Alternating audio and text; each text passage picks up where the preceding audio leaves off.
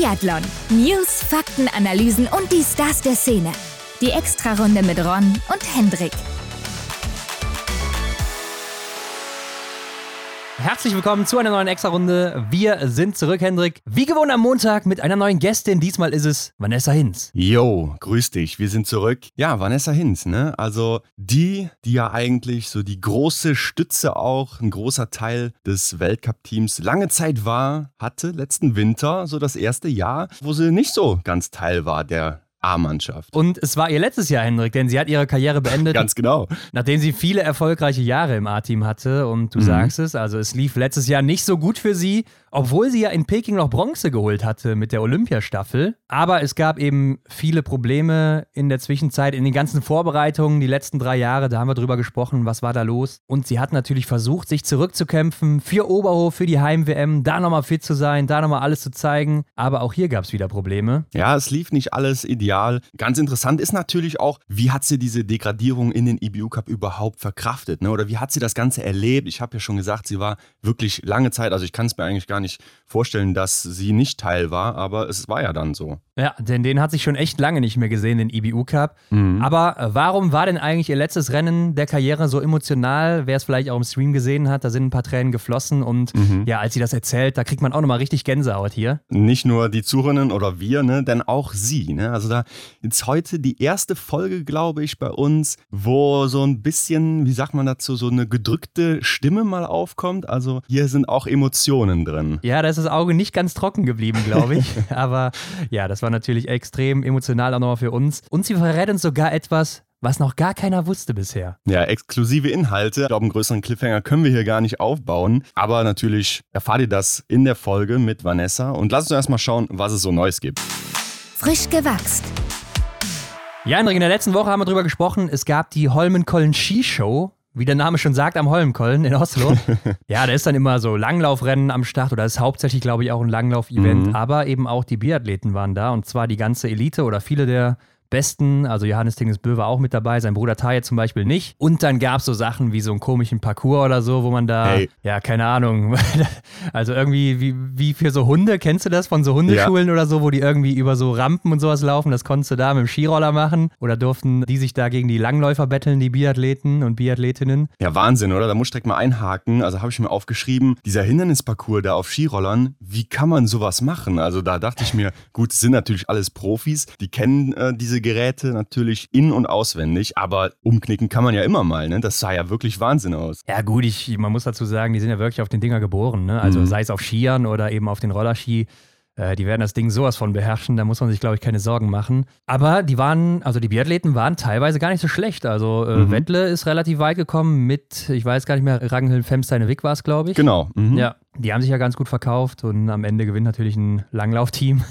Ja. Die sind dann vielleicht auch nochmal eine Ecke besser, aber einige sind auch rausgeflogen gegen die Biathleten und Biathletinnen. Und ich denke, für uns als Biathlon-Fans war das große Highlight die Single-Mix-Staffel, die es da wirklich gab. Also eine ganz normale Single-Mix-Staffel, wie man das aus dem Weltcup kennt. Frauen sind gestartet, dann die Männer und dann nochmal die Frauen, nochmal die Männer. Und äh, hier gab es ein Team, das war wahrscheinlich hoch favorisiert für alle: Ingrid Landmark-Tandrevold und Johannes Tingnesbö. Jo, aber naja, es lief ja gar nicht so gut für die beiden, ne? Ja, es ging zumindest nicht ganz so gut los für die beiden. Ne? Ingrid Landmark-Tandrevold direkt mal mit einer Strafrunde in mhm. ihrem ersten Durchgang. Dann kommt aber Johannes Tingesbö mit zehn Treffern, also ohne Nachlader durchgekommen und bringt das Team wieder ran nach vorne auf Platz drei oder so. Und dann kommt Ingrid auch nochmal mit zehn Treffern durch. Also mhm. da lief es auch nochmal richtig gut. Ja, und dann kam Johannes Tingesbö wieder zum Abschluss dran, der dann auch nochmal drei Nachlader brauchte und dann als Dritter raus ist auf die Schlussrunde und dann ein gewohntes Bild aus dem Sommer von ihm, wird dann nochmal von allen überholt, die hinter ihm waren oder in Reichweite waren. Ich habe jetzt gerade auch noch den Zieleinlauf im Kopf und da hatte ich auch den Eindruck, ne, der hat da einfach direkt rausgenommen nach diesem berühmten Hügel, der da noch kommt. So, und dann hat er austrudeln lassen. Und klar, es lässt sich natürlich der Mitstreiter da auf dem Bereich auf den letzten Metern nicht nehmen, dann vor Johannes äh, ins Ziel zu kommen. Aber das hat ihn scheinbar nicht wirklich gejuckt. Ja, er hat wohl nachher auch gesagt, dass es nur für die ersten zwei Runden oder so gereicht hat. Ne, da sah es auch noch ganz gut aus, muss man sagen. Da hat er echt mhm. viel Zeit gut gemacht, so auch läuferig. Aber dann hinten hat es ihm irgendwie den Stecker gezogen. Und ja, das ist einfach dieses gewohnte Bild, was man so von ihm kennt aus dem Sommer, wo er einfach noch nicht fit ist zu der Zeit, kommt dann meistens erst ja, im November oder vielleicht sogar sogar erst im Dezember. Ja, wieder ein schönes Beispiel, wie verrückt das Ganze ist, ne? dass man im Winter einfach unglaublich krass in Form ist und wenn man dann eben den Plan soweit nicht weiter verfolgt, dass man dann auch einfach einbricht und ja auf ein normalsterbliches Level, möchte ich es jetzt mal benennen, äh, runterkommt. Ja, aber ich finde es auch verrückt, dass er ja dann irgendwie auch anscheinend wirklich nicht viel macht so nach der Saison. Also sich mhm. da so komplett rausnimmt, auch für zwei Monate fast teilweise. Und da denke ich mir jedes Mal, ja, zieh doch zumindest locker irgendwie durch oder was weiß ich, äh, dann, dann wäre es vielleicht im Winter noch schneller und noch besser. Ja. Aber gut, ihn, ihn juckt es irgendwie nicht. Ne? Ihn hat das auch nicht wirklich besorgt, dass er jetzt da auf der letzten Runde so einkassiert wurde und äh, nur Sechster wurde, obwohl mhm. er als mhm. Dritter raus ist. Also das juckt ihn einfach überhaupt nicht mehr. Das hat man richtig gemerkt. Es gewinnt auf jeden Fall am Ende Martin Femsteinerwick mit Eline Grü, Grü, keine Ahnung, Grue, mhm. ich weiß es nicht. Und zweite, Team 2 ist äh, Caroline Offixat Knotten und Stühlerholm Lagereit, wahrscheinlich auch das zweitbeste Team, jo. was hier an den Start ging. Und auf Platz 3 sind Caroline Erdal und Espen Öldal, also nicht Martin mhm. Öldal, sondern der ältere Bruder von ihm. Ja, aber war doch mal sehr interessant und ähm, auch schön, den Holmkollen nochmal so im Sommer zu sehen. Ich finde, das ist nochmal ein ganz anderes Bild da, oder? Ohne Schnee. Ja, aber es ist auch eine schöne Kulisse da vor Ort, muss man sagen. Mhm. Und das mitten in einer Hauptstadt, das muss man sich ja auch mal wegtun. Das gibt es ja, ja, sonst nirgendwo auf der ganzen Welt, dass da so ein riesiges Stadion oder so eine mhm. Strecke auch in einer Hauptstadt ist. Sonst ist das immer irgendwo um nirgendwo, muss man ja sagen.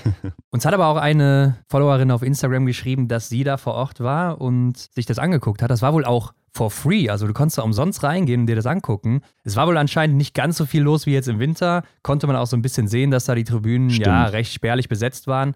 Aber es war wohl ganz cool, da man da auch so ein bisschen Laserschießen machen konnte und auch hier und da mal für Kinder irgendwie die Roller testen konnte oder Parcoursstrecken und so Sachen. Und Gewinnspiele gab es. Also wenn man da vor Ort ist oder so, dann lohnt sich das anscheinend, da einfach mal hinzugehen. Ja, hat ja so ein bisschen den Charakter, wie ich letztens schon mal meinte, so dieses Dorffest oder so. Also da kommt man dann scheinbar auch als Zuschauer auf seinen Geschmack. Ja, und wo wir gerade dabei sind, können wir direkt mal bei Johannes Dingesbö bleiben. Der hatte in der letzten Woche ja auch einen kleinen Vorfall oder in den letzten Wochen. Denn die Vorbereitung, die läuft bislang bislang nicht so besonders gut bei ihm. Ja, lass uns das nochmal gerade zusammenfassen. Also, ich habe im Kopf, er ist vom Laufband gefallen und in der Wand gelandet. Ja.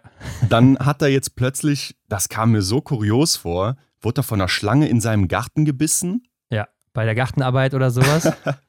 Also das, das konnte ich erst gar nicht glauben. Ja, er hat es wohl auch erst gemerkt, als er drinnen war und dann irgendwie Blut am Bein sah und zwei Stichwunden, ist dann direkt ins Krankenhaus gefahren. Ja, ist wohl keine Gefahr, aber ähm, er hat gehofft, dass das vielleicht Superkräfte verleiht, wie Spider-Man damals, der von der Spinne gebissen wurde.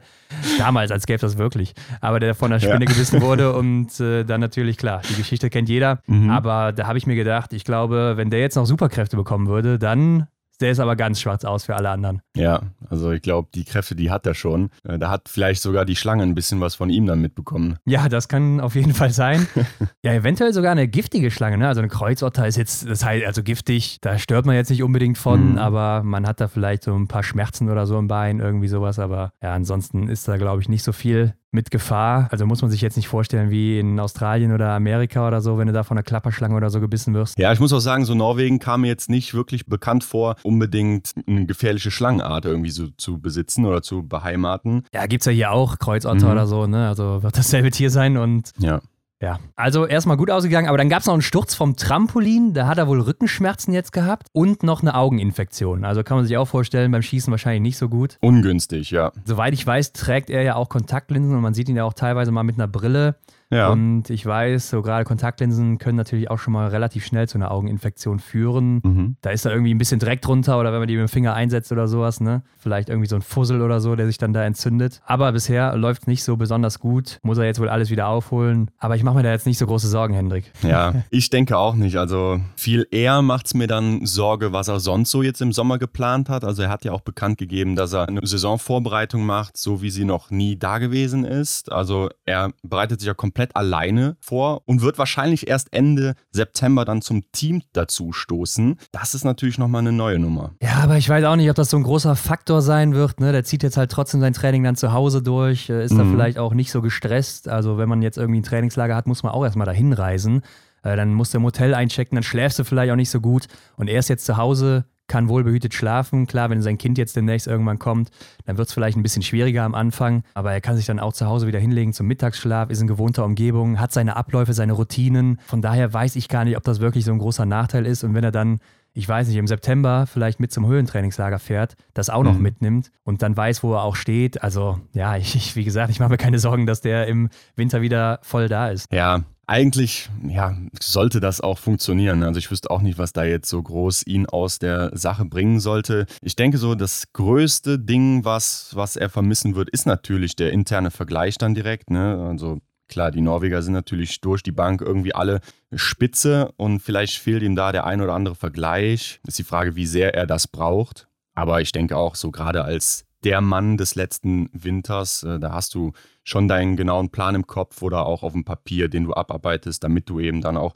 in der nächsten Saison wieder da stehen kannst. Ja, er wird ja auch seine Zeiten und so weiter kennen oder am Schießstand weiß er auch, wie schnell er schießen muss und das kann er alles ja. selber trainieren. Ne? Also der wird schon wissen, was er macht. Aber gut, gehen wir über zur nächsten Meldung, denn Dorothea Vera Hendrik, die wurde ja jetzt angekündigt für das City Biathlon Event in mhm. Wiesbaden. Als großer Headliner ist ja auch immer dabei gewesen die letzten Jahre, wo es dann stattfand. Und es ist wohl noch gar nicht klar, ob sie überhaupt teilnehmen wird, wie sie jetzt verraten hat. Finde ich sehr merkwürdig, weil wenn man doch schon als Austragender dann da ähm, die Meldung gibt, dass so ein Publikumsmagnet da sein wird und ja, das gar nicht so sehr mit, mit der Person abgestimmt ist, wird es wahrscheinlich schon sein, aber dass es noch gar nicht so klar ist, dann hätte ich das doch eher noch in der Hinterhand gehalten. Ja, also ich kann dir auch sagen, wenn sie jetzt nicht teilnehmen sollte, dann werden wahrscheinlich viele Fans enttäuscht sein oder sogar sauer auf das Event. Bestimmt. Ich weiß nicht, ob man die Tickets dann zurückgeben kann oder ob die Leute davon Gebrauch machen werden, aber die werden not amused sein. Deshalb hätte ich mir das auch vorher ein bisschen besser überlegt. Ja, sie hat gesagt äh, am Rande ihres Trainingslagers in Val di Fiemme, dass sie noch nicht völlig sicher ist, ob sie da mitmachen wird, ähm, denn sie wurde jetzt auch irgendwie zum Mattel-Festival wohl eingeladen. Weiß ich nicht, was das ist, aber anscheinend ja. auch irgendwie so ein Festival dann in Italien, in Mattel. Und da muss sie sich erstmal klar werden, wenn, wie sie jetzt so ihr Training angehen wird in den nächsten Monaten. Ja, und äh, sie meinte dann auch, sie haben es zwar schon verkündet, aber gut. Also sie ist sich eben noch nicht ganz sicher, ne? Aber ja, ich weiß es nicht. Vielleicht muss man dann die Summe noch ein bisschen erhöhen oder so. Ja, aber vielleicht hätte man einfach besser kommunizieren müssen. Also ich denke jetzt gerade, man hätte das ja einfach dann als großen Hammer noch hinten drauf irgendwie verkünden können, dass dann auch wirklich noch die letzten Karten oder noch der letzte Zweifler überzeugt wird, dann doch noch dahin zu fahren nach Wiesbaden. Ja, hätte man vielleicht anders angehen sollen. Ja, aber wie du schon sagst, ich glaube, wenn da Dorothea Viera steht, dann verkaufen sich direkt so ein paar Karten mehr. Wahrscheinlich. Von daher war das wahrscheinlich schon irgendwie gewollt. Gut. Damit war es jetzt auch schon für diese Woche, Henrik. Äh, die Frage der Woche, wie immer, dann nach dem Interview mit Vanessa Hinz, wo wir jetzt reinspringen werden. Also Leute, macht euch gefasst auf ein emotionales Interview. Los geht's. Ab geht's. Auf die Runde. Heute bei uns zu Gast Vanessa Hinz. Willkommen zurück. Freuen uns, dass du wieder hier bist. Danke. Freut mich auch, dass ich äh, nochmal bei euch mit dabei sein darf. Ja, natürlich. Aber du sagst es oder kündigst es ja schon mit deiner Ansage so ein bisschen an. Es sind die ersten Monate bei dir rum als Biathlon-Rentnerin. Wie hast du denn jetzt mal diese erste Zeit ohne Vorbereitung verbracht? Ja, ich dachte, es wird ruhiger und es wird entspannter, aber plötzlich muss man sich so um alltägliche Dinge kümmern, wie Krankenversicherung und ja, wie läuft das jetzt eigentlich ab und sowas. Und deswegen muss ich sagen, habe ich mir manchmal gewünscht, oh Gott, ich würde einfach gern wieder meinen Alltag mal kurz nur so, ja, raus, zurück und das, was man gewohnt ist und was das, was man kennt, zu machen, anstatt bei Behörden anzurufen und zu fragen, wie denn das jetzt ist und wie man das äh, alles so regelt. Aber ich habe es sonst schon sehr, sehr genossen. Gerade so 1. Mai war ich halt noch im Urlaub und dachte ich mir, boah, normalerweise, das ist immer so dieses The Day quasi, wo es wieder losgeht. Und ich dachte mir, okay, ich sitze einfach hier in der Toskana und es, ja, es geht einfach nicht los. Und das war schon besonders und es war auch schön, ja. Aber hast du denn dann auch schon realisiert, dass ja im Gegensatz zu den letzten zehn Jahren halt gar keine Vorbereitung mehr auf dich wartet? Ja, ich muss sagen, ich war überrascht, aber ich habe damit brutal schnell abgeschlossen. Also für mich war das so,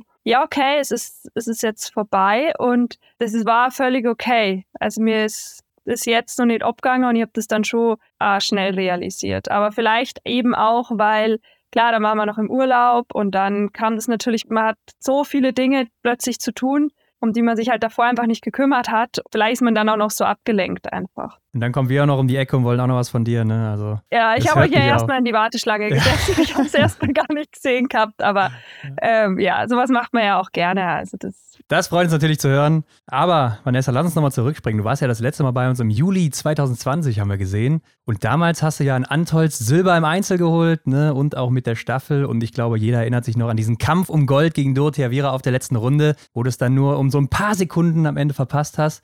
Und dann ging es ja in die Vorbereitung 2020, die nicht ganz so gut für dich lief. Ne? Da gibt es auch so ein Instagram-Video von dir, wo du dann einen Sturz hattest. Erzähl mal, was ist da damals 2020 bei dir vorgefallen? Ja, der Sturz war ja quasi nicht das, das Originalding, ja. sondern äh, ja.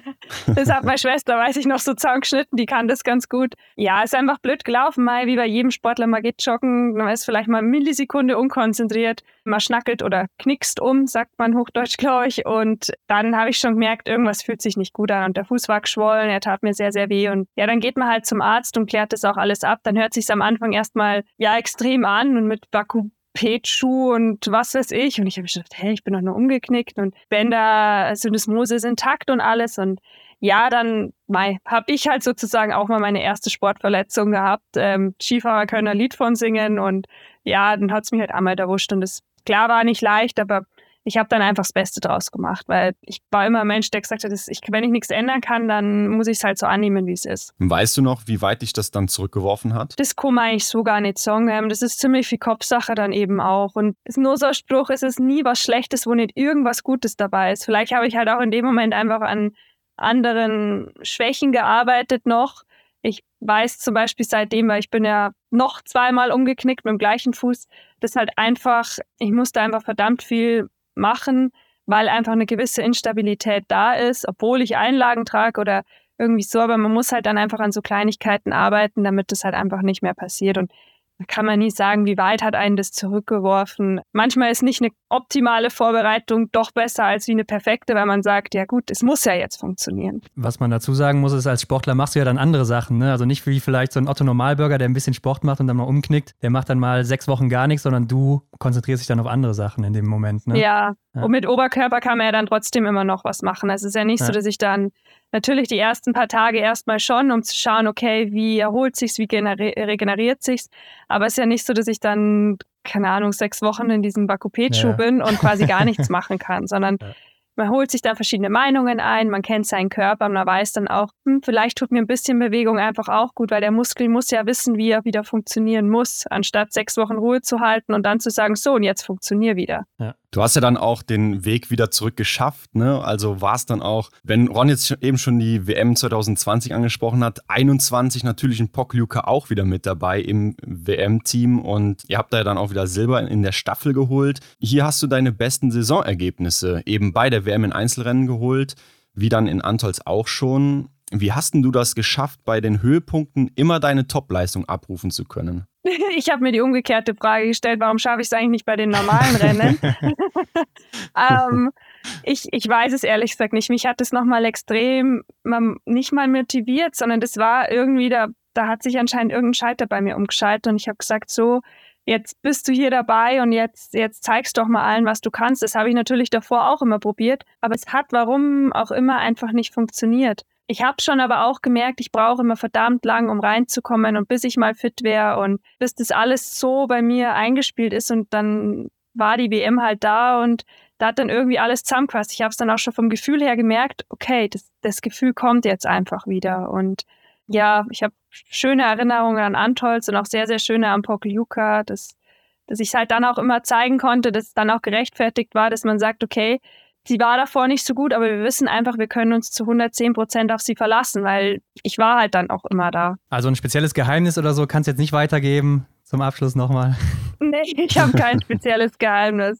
Okay. Einfach machen. Ja, ja, gut. Aber die Saison 2021 kann man aus deiner Sicht ja eher als durchwachsen beschreiben. Jetzt mal abgesehen von dieser WM, würde ich sagen. Ähm, wie ordnest du denn dann in so einem Winter den Gewinn dieser Staffelsilbermedaille ein? Ja, sehr, sehr hoch. Also überhaupt auch bei der WM mit dabei zu sein. Ja. Äh, ich bin Top 6 gelaufen. Ich weiß, ich habe 4x0, glaube ich, in der Verfolgung und so geschossen. Ähm, ja das ordne ich dann natürlich hoch ein, weil man muss erstmal da dabei sein. Und natürlich wäre es mir auch immer lieber gewesen, ich hätte konstante Leistung die Saison über gezeigt, aber dann zu sagen, naja, lieber die Saison über und dafür keine WM-Medaille, das sind immer so Fragen, die, die kann man gar, ganz schwer beantworten. Ich denke, ich bin mit dem allen so gewachsen und man ist dieser WM-Medaille auch ja schon demütig einfach, wenn man sagt, okay, das ist einfach keine Selbstverständlichkeit, weil die Konkurrenz wird härter, auch gerade bei mir lief es nicht leicht. Überhaupt in der Staffel mit dabei zu sein, ist auch schon eine Ehre und man nimmt es ganz anders wahr, auch gerade wenn man länger mit dabei ist. Wie war das bei dir eigentlich auch generell gesprochen? Viele Leute brauchen ja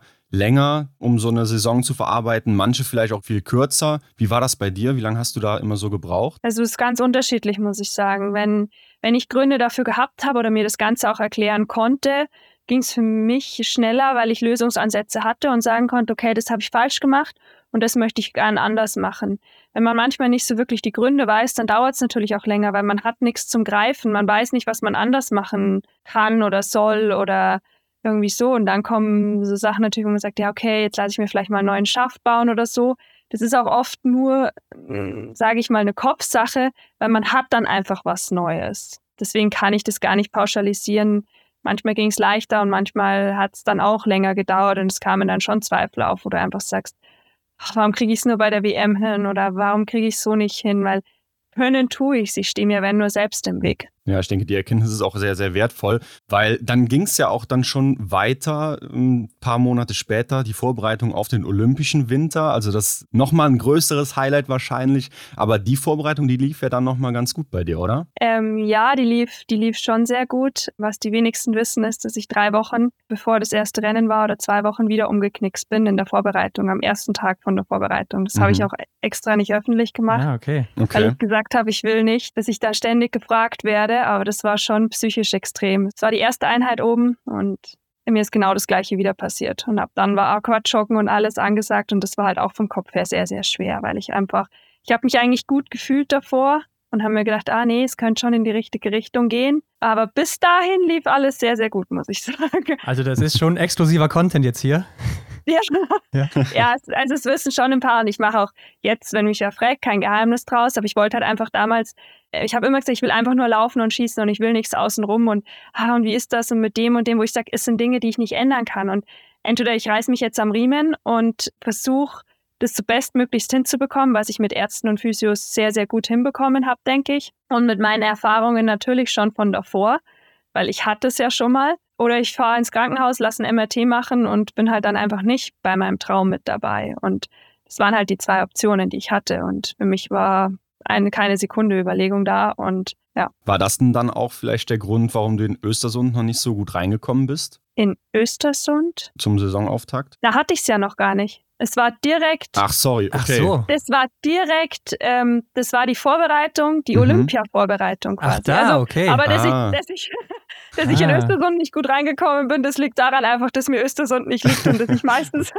am Anfang der Saison einfach nie nie. Ich brauche einfach immer ein bisschen, bis okay. ich drin bin. Also das, ich, ich das dachte jetzt auch, direkt vor dem ersten Rennen war das gewesen, aber äh, du meinst das erste Rennen vor Olympia dann jetzt? Ja, ja nee, krass. das erste Rennen vor Olympia. Es war direkt erster Tag Anreise, Vorbereitung Antolz. Also wir hatten mhm, ja. Vorbereitungen in Antolz für Olympia gemacht und da ist es passiert. Krass. Ja. Ja, gut, aber ja, dann nehmen wir es einfach jetzt gerade so hin. Aber in Östersund, ja, bist du halt nicht so gut reingekommen. In der zweiten Station in Hochfilzen schlägst du aber ja dann wieder gut zurück, ne, mit dem zehnten Platz im Sprint und dem achten Platz in der Verfolgung. Ja, wie, wie erklärst du dir sowas, dass du dann von der einen Woche auf die andere dann da wieder so die Leistung bringst? Ich, das ist der erste Wettkampf. Wenn man sich den über Jahre anschaut, der erste Weltcup, der ist ja. doch immer was Besonderes, oder? Also egal für wen. Ich muss schon immer schmunzeln, weil ich sage, wer da vorne ist, der, der ist eigentlich nicht das ganze Jahr vorne. Und es sind immer Überraschungen mit dabei. Mhm. Das sind immer Leute, wo du denkst, krass, die ist ja, die ist ja gut. Und plötzlich beim nächsten Wettkampf, hä, wo ist sie jetzt? Wo ist sie ja, jetzt? Ja, ja. Und genauso gibt es halt die Gegenteiligen, wo du denkst, Alter, was macht die Hinz eigentlich wieder? Wo ist sie? Und dann, ja, Hochfilzen ist aber auch ein Ort, wo ich einfach sage, die Strecke liegt mir, ich äh, mag die Leute, ich weiß, meine Familie ist da. Das ist einfach, auch für mich spielt das eine ganz, ganz große Rolle. Und Östersund ist immer so, oh, es ist dunkel, es ist trist. Es ist zwar schön, weil es in der Stadt und so, also man hat so ein bisschen, man kann ein bisschen shoppen gehen und man hat was anderes. Aber das macht bei mir extrem viel aus und deswegen, und ich brauche halt einfach immer ein bisschen Zeit. Klar, habe ich, machen wir davor auch Rennen, aber man weiß, Olympia ist einfach erst, oder die Olympischen Spiele sind erst im Februar. Ich muss noch nicht in Östersund fit sein. Es ist natürlich nice, wenn man da schon seine Quali macht, aber ich muss nicht. Ich meine, du sagst das jetzt so locker, ne? Aber war das in dem Moment dann auch so? Also hast du da auch so gedacht? Ja, ja, schon. Also ich natürlich zweifelt man dann, wenn man denkt, oh, bitte nicht wieder und es muss doch jetzt mal funktionieren und so. Aber man muss dann einfach ruhig bleiben, weil ich, ich weiß, ich war ein einziges Mal in meinem ganzen Leben in Östersund gut. Da, ja. Das weiß ich. Da war ich mal Zehnte, glaube ich, irgendwann ja, in einem Einzel und da war ich auch mal im Sprint, da habe ich gleich meine Quali und alles gemacht. Okay. Aber ich war einfach nie, ich war nie gut in Östersund Und ich war noch nie gut am Anfang der Saison. Und irgendwann muss man sich das einfach eingestehen. Man hofft so immer, okay, dieses Jahr wird es anders, aber solange ich dann immer zur WM fit war oder dann die anderen Wettkämpfe gut war, dann, dann ja, vergisst man das auch. Aber es ist nicht so leicht gesagt, wie ich es jetzt sage. Oder es war nicht immer so leicht, wie es jetzt rüberkommt mhm. vielleicht. Ja, das glaube ich. Aber du warst ja dann bei Olympia dabei, also es ging nach Peking und jetzt mit der Vorgeschichte von gerade eben, hast du denn überhaupt daran geglaubt, dass du dann da auch startest? Das war so ein, ich wollte einfach. Ich mhm. wusste, ich wollte und ich wusste, ich kann mir nichts kaputt machen. Natürlich reinschauen kann auch keiner, und ob es das Syndesmoseband ist, aber du hast ein Gefühl für deinen Körper und du weißt, okay, es wird besser. Ich habe viel mit Aquajoggen gemacht, ähm, habe es halt so versucht einfach. Und ich wusste, böse gesagt, wenn ich spritze, dann habe ich zumindest keine Schmerzen. Aber das habe ich am Schluss gar nicht mehr gebraucht. Und ich hatte Top-Physios, gerade mit der Michi eben, die das dann auch gut versorgt hat, äh, gerade bei Olympia. Und ja, es, es hat funktioniert. Und ich dachte einfach, ja, nee, ich, ich starte da, weil ich habe noch eine Rechnung offen mit Pyeongchang und für mich gab es da keine. Nee, Zweifel gab es da nicht wirklich. Klar, mhm. im ersten Moment schon, aber dann habe ich einfach gedacht, nee, das, das, das ziehst du jetzt durch und ähm, du kannst jetzt sowieso nichts dran ändern. Ja, wenn ich mir jetzt auch mal so die Ergebnisse angucke, jetzt mal abgesehen vom Sprint, war das ja auch gar nicht so verkehrt dann. Vor allem, wenn man bedenkt, dass du gerade zwei, drei Wochen vorher noch so äh, lediert warst. Ja, es war halt ein bisschen bitter, sage ich mal, weil ich mich im Laufen, ich weiß noch, der Einzel, das war ein purer Kampf. Ich glaube, ich habe da nicht viele Fehler geschossen und ich war da echt schlecht von der Laufzeit her. Das war halt dann so, wo ich aber einfach sagte, okay, es war vielleicht auch nicht ganz mein, meine Höhenlage und das Ganze, es war jetzt gar nicht alles der Fuß oder wo ich sage, das ging dann nicht, weil der Rest vom Körper hat ja auch funktioniert. Ich denke, ich habe einfach dann das Beste draus gemacht oder es ist, es ist dann klar, der Sprint war nicht leicht, aber ich habe mich dann auch in der Verfolgung wieder zurückgekämpft und habe es halt dann einfach über Schießen probiert. Aber das, das war ja alles in allem andere Spiele mit der Kälte, mit der Höhe, mit äh, diesem extremen Schnee, auf dem ich noch nie gelaufen bin. Es war ja alles mit Corona. Ähm, es war ja doch was, was ganz Spezielles. Und wie so oft warst du ja dann auch Teil der Staffel und ich glaube, jeder weiß es, dass ihr Bronze geholt habt. Und du bist ja auch so den Erfolg aus den Staffeln über die ganzen Jahre gewohnt gewesen, würde ich sagen. War der Erfolg denn hier auch schon irgendwie vorprogrammiert für dich im Kopf? Nein, nein, nein. äh, wir wussten genau, ähm, die Jahre davor, es wird nicht leicht. Ich glaube, wir sind in der Saison, sind wir da überhaupt mal auf dem Podium? Nicht mehr so wie davor, wo du einfach sagst, mhm. ja gut, die Staffel ist ein Garant, da, da steht die deutsche, das deutsche Team muss auf dem Podium stehen oder eigentlich die Jahre davor war es muss gewinnen. Aber so war es schon lange nicht mehr, weil einfach alle anderen verdammt stark geworden sind. Und dann sind noch so Bedingungen, wie, in, wie wir in Peking wussten, es ist windig, da kann alles passieren. Erinnern wir uns an Pyeongchang, äh, wo plötzlich Weißrussland Olympiasieger wird, wo ich sage, ja, ja. äh, halt, stopp. Die waren noch nie davor. Nicht, dass es nicht können, überhaupt nicht. Aber ja, du hast in der recht, Staffel klar. kann aber alles passieren. Und das wussten wir auch. Und ich weiß noch, wie ich beim letzten Schießen bei der Denise, ich konnte nicht hinschauen. Ich habe, Benny stand neben mir und ich dachte mir nur, eigentlich kann es. Eigentlich, eigentlich kann es funktionieren, aber ich kann es gar nicht glauben, weil ich war schon mal so nah dran und dann hat es auch nicht funktioniert. Und ich wirklich habe mir gedacht, nee, erst wenn, wenn sie schon mal trifft, weiß ich, okay, die Nies gibt es nicht mehr aus der Hand in der letzten Runde, aber erst wenn sie übers Ziel läuft, dann weiß ich, okay, jetzt gehört es uns. Also das war, ja, das war schon eine Zitterpartie. Wo fügst du dann diese Medaille in all deinen Erfolgen ein? Jetzt im Nachhinein betrachtet es eher so, oh Gott, jetzt habe ich sie auch. Es war gar nicht so wie die WM-Medaille, die Silbermedaille oder wie äh, Contiolati, sondern es ist so eine, es ist so eine spezielle Medaille, aber vielleicht auch, weil es eben spezielle Spiele waren. Ähm, das ist ganz, ganz schwierig für mich einzuordnen. Auf der einen Seite denke ich mir, oh cool, ich habe eine Olympiamedaille und auf der anderen Seite war es so eine, in Anführungszeichen, Erlösung. Okay, jetzt, jetzt habe ich auch eine, jetzt, jetzt, okay. Es ist so ganz schwierig zu beschreiben, muss ich sagen. Es ist, hätte ich auch nicht davor erwartet es ist, sie ist speziell, aber sie ist komisch zum Einordnen. Jetzt waren das ja deine letzten Olympischen Spiele und ich denke mal, du wusstest das zu dem Zeitpunkt auch schon.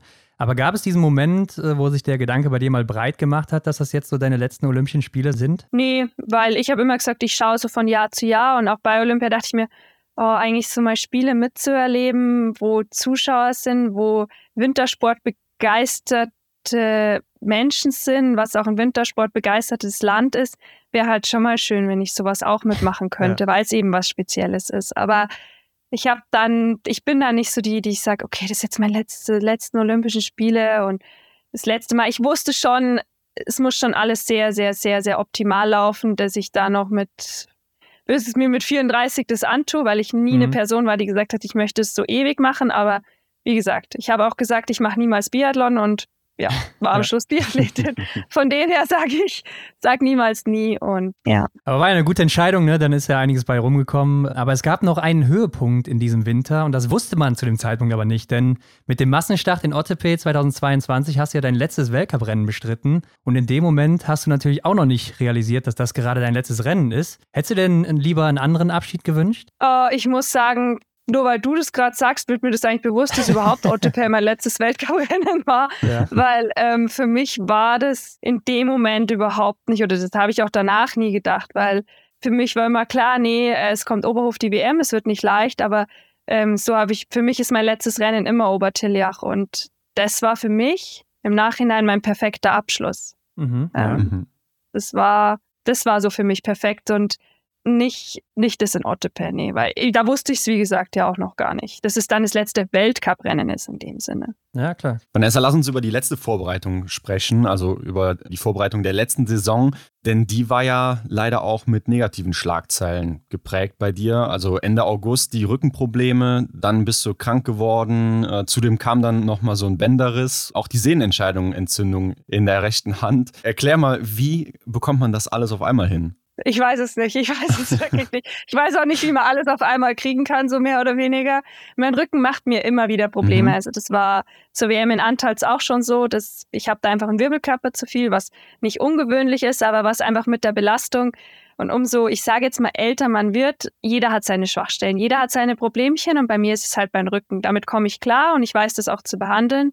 Das war halt einfach mal wieder zur Sommer-WM in Ruppolding war halt der Peak und dann brauchte ich erstmal Ruhe und wusste aber, okay, wenn ich dem so vier, fünf Tage Ruhe gebe und mit der richtigen Indiktion, dann funktioniert das auch. Und dann wollte ich auch wieder anfangen und dann dachte ich mir, boah, irgendwie, ja, jetzt werde ich auch noch krank. Ja, gut, ist so, sollst halt einfach vielleicht nochmal länger Ruhe machen, braucht der Körper es halt einfach, setzt ein Zeichen, damit sich dein Körper einfach kurieren kann. Und das hat dann schon echt lang gedauert, das weiß ich noch, das habe ich lang mitgezogen und dachte mir dann, ja gut, cool, startest du halt jetzt wieder, gell? Hab so drei, vier Tage trainiert, wieder joggen, wieder umgeknickt. Dachte ich mir, sag mal, alle guten Dinge sind drei mhm. oder ist es hier ein schlechter Scherz oder was funktioniert hier gerade? Also was, was wollt ihr von mir? naja, aber dann wusste ich, okay, ich habe ja da eh eine Schwachstelle, dann dauert es halt ein bisschen. Ich kann dann, glaube ich, schon bald mal wieder was machen. Hatte davor aber schon, genau, nach dem Urlaub eine Bergtour gemacht und habe immer so in der Hand so Probleme gehabt und dachte mir, ja, das wird schon wieder, wie, wie man halt so ist. Ja, und dann dachte ich, okay, ich bin wegen meinem Fuß sowieso beim Orthopäden, schau er sich halt noch meine Hand an. Vielleicht sagt er, ja, lass ein bisschen Ruhe, geht schon. Naja, und dann war halt noch die sehnenentscheidende Entzündung da. Und das war eigentlich, diese Kombination war keine gute Kombination, weil du konntest halt ich konnte ja nicht Skirollern, weil ich durfte ja mit den Armen, der, die Hand war eigentlich im Nachhinein das Schlimmere, weil diese Entzündung, bis die draußen ist, es dauert ewig. Ich konnte kein Krafttraining machen, weil ich nicht greifen konnte. Ich konnte am Anfang aber auch nicht Radfahren, weil ich ja meinen Fuß nicht bewegen durfte. Skaten ging auch nicht ohne Stöcke, weil ging nicht mit dem Fuß und irgendwann fehlen dir halt so die Optionen. Dann ging es halt mit dem Schwimmen so ein bisschen los. Das war halt mal so das Erste, was ich wieder gemacht habe. Und das war dann schon, also das war, würde schon sagen, eine der härtesten Vorbereitungen, wo ich auch wirklich mal im Bett lag und ja, komplett verzweifelt bin, weil ich einfach sage, was mache ich denn jetzt noch? Also was, was, was, was will mir die Welt oder was, was wollen sie mir denn sagen jetzt plötzlich? Klingt ja nach einem riesengroßen Wink mit dem Zaunfall von deinem Körper auch irgendwo, aber trotzdem wolltest du ja noch nicht aufgeben. Nein, für mich war immer klar, ja klar kann ich jetzt schon aufgeben, aber was habe ich dadurch gewonnen? Ich habe dadurch nichts gewonnen. Ähm, und ähm, wenn ich es wieder hinkriege, ich habe ja trainiert, ich habe mir dann einfach gesagt, ich konnte dann Intervalle auf dem Rad machen. Im Endeffekt ist es dem Herzmuskel ja egal, der sieht ja nicht, was ich mache. Der braucht ja nur die Belastung.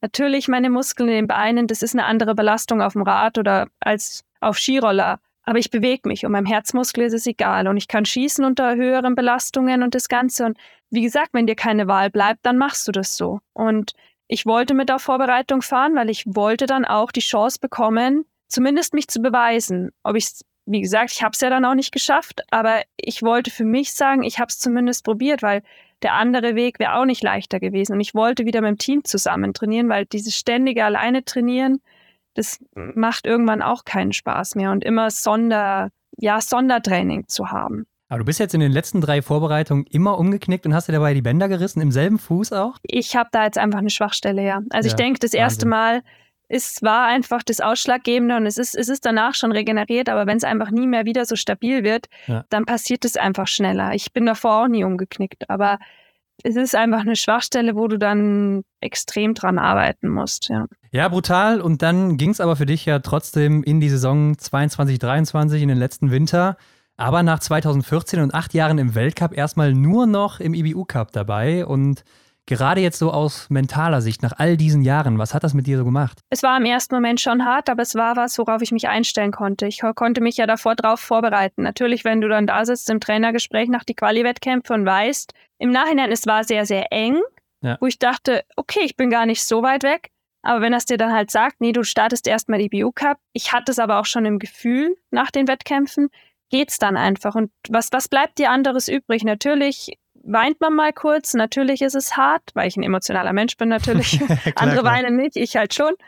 Und dann denke ich mir aber, okay, jetzt nutzt die Chance einfach. Und es war dann auch schön, so in Ruhe zu starten. Ich konnte mich in Ruhe vorbereiten. Ich hatte immer noch, gerade auch vom Gri, ich bin mir nicht verlassen vorgekommen oder so in die zweite Liga abgeschoben, sondern er hat sich immer noch so um mich gekümmert. Also es war immer noch das Gleiche, aber es war halt einfach in der zweiten Liga. Und ja, klar, mit den Jungen dazu, wo du dir erstmal denkst, oh mein Gott, die Selina ist einfach zwölf Jahre jünger wie du und sie läuft genauso schnell, wo du denkst, das gibt's doch nicht. Aber das ist einfach, ist einfach ein extremes Talent und äh, ja, da kommt was nach. Und ich habe einfach gesagt, mein, es ist auch Laufen und Schießen, egal ob oben im Weltcup oder unten. Und der EBU Cup wird immer so abgehandelt wie, ja, das ist ja nur die zweite Liga und ah, das sind ja, die sind ja nicht so gut. Aber das vordere Feld ist eben schon gut. Und die, die da vorne reinlaufen, die können auch im Weltcup unter den Top 15 sein. Und das habe ich dann auch wieder gelernt. Also das, ja, man hat eine andere Perspektive auf, auf das Biathlon wieder bekommen. Und im Nachhinein hätte ich auch nie gedacht, war es auch nicht schlecht, dass ich da war. Mhm. Ja, okay. Jetzt hast du ja gerade gesagt, du bist ein emotionaler Mensch und äh, die Selina, die ist zwölf Jahre jünger als du. Und dann merkt man, dass die, die Jungen kommen, ne? die werden besser und stärker und so weiter. Ist das auch so ein Moment, wo du dann merkst, boah, ich werde alt und es ist langsam Zeit, hier zu gehen? Nö, weil es müssen ja erstmal die Jungen an mir vorbeikommen. Ja, Das okay. war ja nicht so. es sind ja jetzt, sag ich mal, nicht alle Jungen an mir vorbei und ich bin da nur noch mitgelaufen, sondern ich wusste schon, ja gut, die Selina ist ein extremes Talent, muss man auch so sagen. Und die, aber man muss es auch erstmal eine ganze Saison konstant durchhalten und das Ganze. Und dass da alle Jungen plötzlich besser sind, dann ja. Aber das ist, denke ich, normal. Also ein gesunder Konkurrenzkampf ist ja, ist ja auch gut so. Also man sollte es ja nicht als Ja. selbstverständlich ansehen. Aber das war jetzt nicht so, wo ich sage, oh mein Gott, irgendwie, dass ich da dann extrem emotional geworden bin, weil ich mir dachte, nee, nee, also an mir müsste erst mal vorbei. Ah ja, eben, aber das ist doch so ein Moment, wo man sich denkt, boah, von den Jüngeren will ich mir eigentlich nichts zeigen lassen, oder? Ja, doch, aber man lernt ja auch, weil die haben noch diese Leichtigkeit einfach. Eine Selina fährt auf den EBU Cup, für die geht's drum, ja, ist geil, sie ist im EBU Cup dabei. Eine Vanessa ist da halt und die weiß genau, okay, sie muss liefern, damit sie in den Weltcup kommt, weil anders hat sie keine Chance. Das sind das ist auch schön, das zu sehen, diese Leichtigkeit, wo ich mir einfach denke, oh, danke, ich hätte sie auch so gerne mal wieder. ähm, das, Ja. ist, das ist schon was, wovon man auch lernen kann. Okay, welche Ziele hattest du denn überhaupt dann noch nach diesem Start für die Saison? Für mich war ganz klar Oberhof-WM. Ja. Also das war für mich von Anfang an so und wo ich einfach gesagt habe, das, das ist möglich, weil ich wusste, okay, die Plätze mit äh, Vogt und Denise sind vergeben, Sophia auch, aber es dürfen vier Mensch oder ja, vier Mädels starten und sie werden ein paar mehr mitnehmen. Das ist möglich für mich. Es ist nicht leicht, aber es ist möglich. Ja, und nach guten Ergebnissen im IBU Cup hast du im Januar ja dann auch nochmal die Chance im Weltcup bekommen auf der Pokljuka. Du warst sogar vor Ort und äh, bist dann aber vom Sprint wieder krank geworden und warst dann erstmal raus. Das stelle ich mir doch dann echt frustrierend vor. Wie hast denn du das in Pokljuka gesehen? Ja, das war dann schon so. Ich muss sagen, ich war davor in Obertiljach, denke ich, also bin ich mir sicher, ich habe äh, in Rittnau, nicht in Ja, Obertiljach, in Rittnau meine besten Rennen gezeigt, die ich seit zwei Jahren wieder gelaufen bin. Ich hatte das Gefühl, ich war die alte Vanessa. Ich war, ich war so, ich bin selten ein Mensch, der sagt, das schaffe ich oder das, ich bin eher eine, die sehr selbstkritisch ist. Aber ich war mir sicher, wenn ich in Pokljuka die Chance kriege, ich, ich mache meine WM-Quali, weil ich war topfit. Konnte es auch gut vergleichen eben mit der Lampic und die Zeiten, die ich da gesehen habe, natürlich ist es EBU Cup was anderes, es ist nicht das gleiche Rennen und die Quervergleiche sind nicht immer optimal, aber das hat es mir schon gezeigt und das war dann schon hart. Gerade weil es halt nicht nur eine leichte Grippe war oder sowas, sondern weil es mich halt einfach zusammenlassen hat. Aber wie gesagt, ich bin aufgestanden und für mich war, okay, dann starte ich halt in Ruppolding. Also es war immer so dieses nächste, okay, dann, dann klappt Ruppolding. Mhm. Ja, nee, Ruppolding macht noch keinen Sinn. Okay, egal, dann klappt Antolz. Es ist, es ist dann einfach Antolz, was klappt und da musst du dann halt mitmachen. Ja, nee, Antolz klappt auch noch nicht, aber du hast dann noch die Chance bei der EM in der Lenzer Heide. Das war dann schon auch hart, dich mit den anderen Mädels zu messen und dann wird die Beste mitgenommen. Okay, okay, ich trainiere drauf, ich mache das so. Dann gibt es nicht den Gradlinienweg, sondern den anderen. Und ab dem Moment, wo sich dann die Janina die Quali geholt hat, da ist dann schon für mich eine Welt zusammen. Es liegt nicht an der Janina oder so, das gar nicht, aber wo sich die Person X einfach, ist ja egal, den Platz genommen hat und dann noch die Hanna, das war schon für mich so, okay, jetzt, jetzt ist es vorbei. Jetzt, mhm. du hast es probiert, jetzt ist es vorbei, aber du hattest es auch nicht mehr in der Hand. Weißt du noch, wann du das erfahren hast? Ja, ich war in Rittnauen zur Vorbereitung. Ich bin mit meiner Mama noch nach Rittnauen gefahren, weil wir einfach in Ruppolding genau eben wegen Weltcup nicht trainieren konnten. Ja. Und erfahren, ich kann eins und eins zusammenzählen. Wenn die ihre Quali holen, dann werden die nicht mehr auf eine EM fahren und sich da was auslaufen. Das wusste ich auch. Und das war dann schon, ja, das war dann schon hart, weil für dich ist halt einfach so ein Heim-WM-Traum geplatzt. Und das war, das war schon nicht einfach, aber das, ja, dann werden die Gedanken halt wieder neu sortiert. Ja, glaube ich, vor allen Dingen nach den ganzen Jahren, wo du immer mit dabei warst und dann das erste Mal so wirklich nicht dabei. Das stelle ich mir auch nochmal sehr hart vor. Aber du durftest ja nochmal Medaillen eben in der Lenzer Heide, wie du es schon gesagt hast, sammeln bei der EM. Und das ist ja immerhin auch ein Ort, den du noch gar nicht kanntest, ne? Also auch was ja, Neues das war für cool. dich. Das war, dachte ich mir, cool, so, ich komme mal wieder nach Idre, da war ich so ein einziges Mal, so ganz am Anfang meiner Karriere und am ja. Ende nochmal. Und äh, auch die Lenze Heide, wo ich mir dachte, ach ja, ist eigentlich ganz, ist wirklich, wirklich richtig schön. Und da kann man sich auch wirklich auf die WM freuen, weil die haben sehr, sehr gute Werbung dafür gemacht, sehr anspruchsvolle Strecken, aber schön zu laufen. Und die Lenze Heide war dann wunder, wunderschön für mich, weil da hatte ich die Lockerheit einer Selina Grotian ein bisschen, weil ich hatte ah, nichts okay, mehr zu ja. verlieren. Mhm. Und das war für mich das Schöne, dass ich, oder der Jungen quasi, weil ich hatte ja nichts. Und für mich war dann auch, ja, dann stand ich halt neben Podium und war Vierte, weil ich habe mich einfach für die Lisa gefreut, weil ich mir dachte, Mädel, genieße es in dem Moment. Und es wusste noch keiner, aber ich wusste, dass ich aufhöre. Also ich wusste, wo mein Ende ist und wie mein Ende sein wird. Und das hat mich dann irgendwie beruhigt und ich habe jede Sekunde, ich habe jede Sekunde dort genossen, die ich, die ich damit dabei war. Und ich weiß, dass ich zu Lisa gesagt habe, Lisa, genieße es, weil du weißt nicht, wie oft sowas im Leben wiederkommt. Und mir war das damals nicht so klar. Mhm. Das, ja. Dann hast du sicherlich auch den dritten Platz im Sprint sehr genossen mit der Bronzemedaille. Ja. Jetzt haben wir aber eben nochmal deine großen Momente auch ein bisschen angeschnitten. Kannst du dich denn dann über so eine EM-Medaille noch freuen? Ja, weil ich es erreicht habe. Nach der ganzen Saison, nach der ganzen Vorgeschichte habe ich trotzdem gezeigt, hey, ich bin immer noch da und ich kann es immer noch bringen. Und ich habe Erfolge auch eingefahren. Es war nur die EM, in Anführungszeichen. Aber man muss es auch erstmal in dem Moment da zeigen, wenn man nicht zu einer WM fährt und damit dabei zu sein, weil das ist einfach keine Selbstverständlichkeit. Ich habe da auch gekämpft. Es war kein leichtes Spiel für mich. Von dem her habe ich mich auch wahnsinnig über die Medaille gefreut, auch mit diesem Team, das eben so anders ist, aber wo ich verdammt schnell mit dem Team zusammengewachsen bin und mich sehr, sehr wohl gefühlt habe, ja. Und dein letztes Rennen hast du dann in Obertiljach bestritten, also da, wo dann auch für dich alles begann mit der JWM 2013. Wie hast denn du diesen letzten Tag als aktive Biathletin erlebt? Ja, es war irgendwie schon komisch und es war irgendwie, ja, schon was Besonderes, aber dann auch irgendwie was Normales. Also es war ich war Skitesten, dann wird man schon mal kurz emotional und denkt, das ist jetzt einfach dein aller, aller, allerletztes Mal. Mhm. Okay, aber reiß dich zusammen, weil ich will diesen Wettkampf noch gescheit machen. Die haben auch alle gesagt, nee, und wenn du da was Lustiges machen willst oder so, darfst du. Und ich so, nee.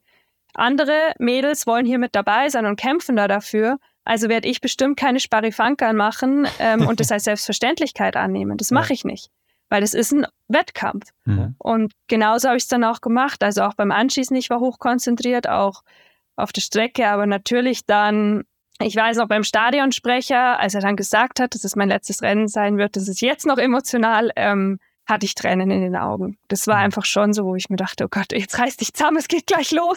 ähm, das ist schon was. Du weißt, du kannst, du kannst klar zurück, aber du wirst nie mehr zurückgehen. Also du wirst dieses Gefühl nie mehr haben. Mhm. Das ist einfach so. Und das, das ist dann schon, ja, schon schwer. Und ich weiß auch davor, der Rudi, mein erster Trainer, war auch da als Überraschung und das war schon emotional. Als ich den gesehen habe, habe ich auch voll geweint, weil es war nicht nur die JWM meine, mein erster Wettkampf dort, sondern ich hatte mit dem Skiclub meinen allerersten Lehrgang dort, als ich noch ganz, ganz jung war. Und ich hatte mein aller, aller, allererstes Biathlonrennen überhaupt, hatte ich auch dort, damals einen Alpencup.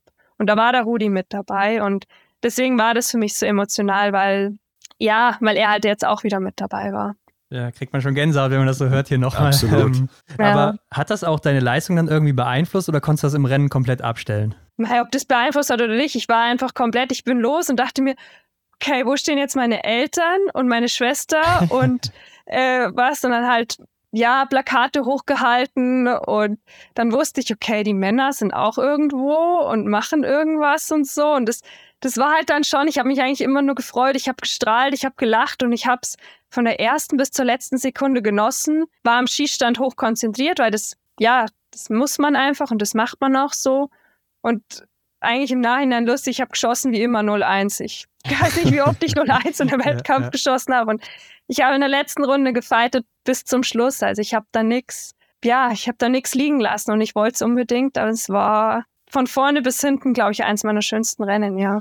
Ja, verrückt, verrückt. Und dass dann im IBU Cup zu Ende geht und dass das eines der schönsten Rennen ist, ist dann irgendwo auch echt verrückt. Aber du hattest ja echt noch auch eine gute Position im IBU Cup Ranking, ne? Also da hättest du vielleicht sogar auch noch Top 1 angreifen können, wer weiß. Aber bist du dann aus diesen Gründen, dass Obertiljach so dieser besondere Ort für dich war, nicht mehr mit nach Kenmore geflogen oder hatte das auch andere Gründe? Nein, das hatte nur die Gründe. Das war meine eigene Entscheidung. Also ich habe dann, weiß ich noch, kurz vor der EM beschlossen, für mich, dass Obertiljach mein Ende wird, weil was bringt's mir? Also was bringt's mir jetzt noch nach Kenmore zu fliegen und dort vielleicht meinen letzten Wettkampf zu laufen, wo keiner dabei ist, wo meine Familie nicht dabei ist, wo keine Freunde mit dabei ist? Was bringt's mir? Und noch ein verkleinertes Team. Für was? Ich bin genügend Wettkämpfe in meinem Leben gelaufen. Und dann darf ich vielleicht nochmal Weltcup laufen. Aber wofür? Ich bin genügend Weltcuprennen in meinem Leben gelaufen. Warum? Für mich war dann das IBU Cup Team auch mein Team. In dem anderen Team wäre ich klar auch aufgenommen worden und da, klar, man kennt sich und alles. Aber in der Saison war das IBU Cup Team mein Team und man ist so zusammengewachsen und dann habe ich gesagt, wofür? Das hat sich für mich, für mich hat sich da der Kreis geschlossen und deswegen, wie ich davor gesagt habe,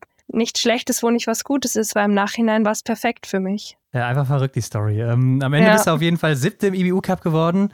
Ja, und das war es dann eben für dich. Aber die Überlegung aufzuhören, die kam ja nicht, wie du gerade meintest, so vor der EM, sondern angeblich schon im Sommer, hast du mal gesagt, bevor es auch mit den Verletzungen schon losging. Warum ging es denn dann nach Peking überhaupt nochmal weiter für dich? War es einfach nur Oberhof? Ähm, nee, ich habe es noch nicht gespürt. Ich bin ein Mensch, der spürt's. Ich habe einen Mensch, der spürt's und ich wusste, nee, irgendwie spüre ich es noch nicht, dass es vorbei ist. Und ich weiß, dass es im Sommer irgendwann der Tag kam, da, da habe ich es gespürt und da habe ich es gemerkt und da dachte ich mir, okay, jetzt schaue ich mal, ob sich das bestätigt zu die nächsten Tage. Und irgendwann konnte ich es laut aussprechen und habe es meinem Freund und meiner Familie gesagt.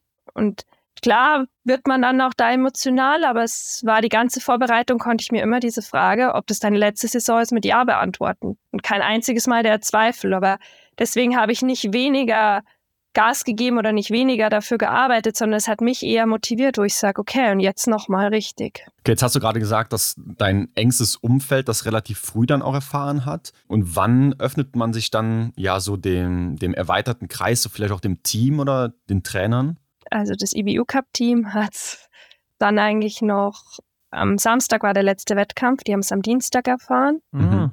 Und ich wollte das nicht. Ich, hatte, ich wollte nicht davor und ständig gefragt und ein großes Tamtam drumherum. Ich wollte das nicht. Und ich habe dann am Sonntag von der EM oder wann die EM vorbei war, der letzte Wettkampf, ich weiß gar nicht mehr, wann der war. Ich dachte jetzt Sonntag, vielleicht ja, noch wann anders. Auch, ja, doch. Ähm, habe ich eben die Trainer angerufen. Mhm. Und ähm, weil es eben auch darum ging, die mussten es ja auch wissen wegen Kenmore. Also damit ja. die planen können, weil ich wusste, ich fliege nicht mehr mit nach Kenmore und ich habe aber bitte um Stillschweigen gebeten und hab's dann, klar, so wie Maren oder Denise und Marion, die wussten es natürlich auch schon davor. Also denen habe ich schon deutlich früher, mal so Herbst oder wenn es im Winter reinging, gesagt. Aber ich wollte nicht angeschaut werden und sagen, und wie ist es jetzt das letzte Mal so und vorbereitet? Ich wollte das gar nicht, weil ich immer gesagt, nee, nee, ich mache das hier noch normal. Und ja, manche haben es dann halt erfahren, als ich meinen letzten Wettkampf gemacht habe.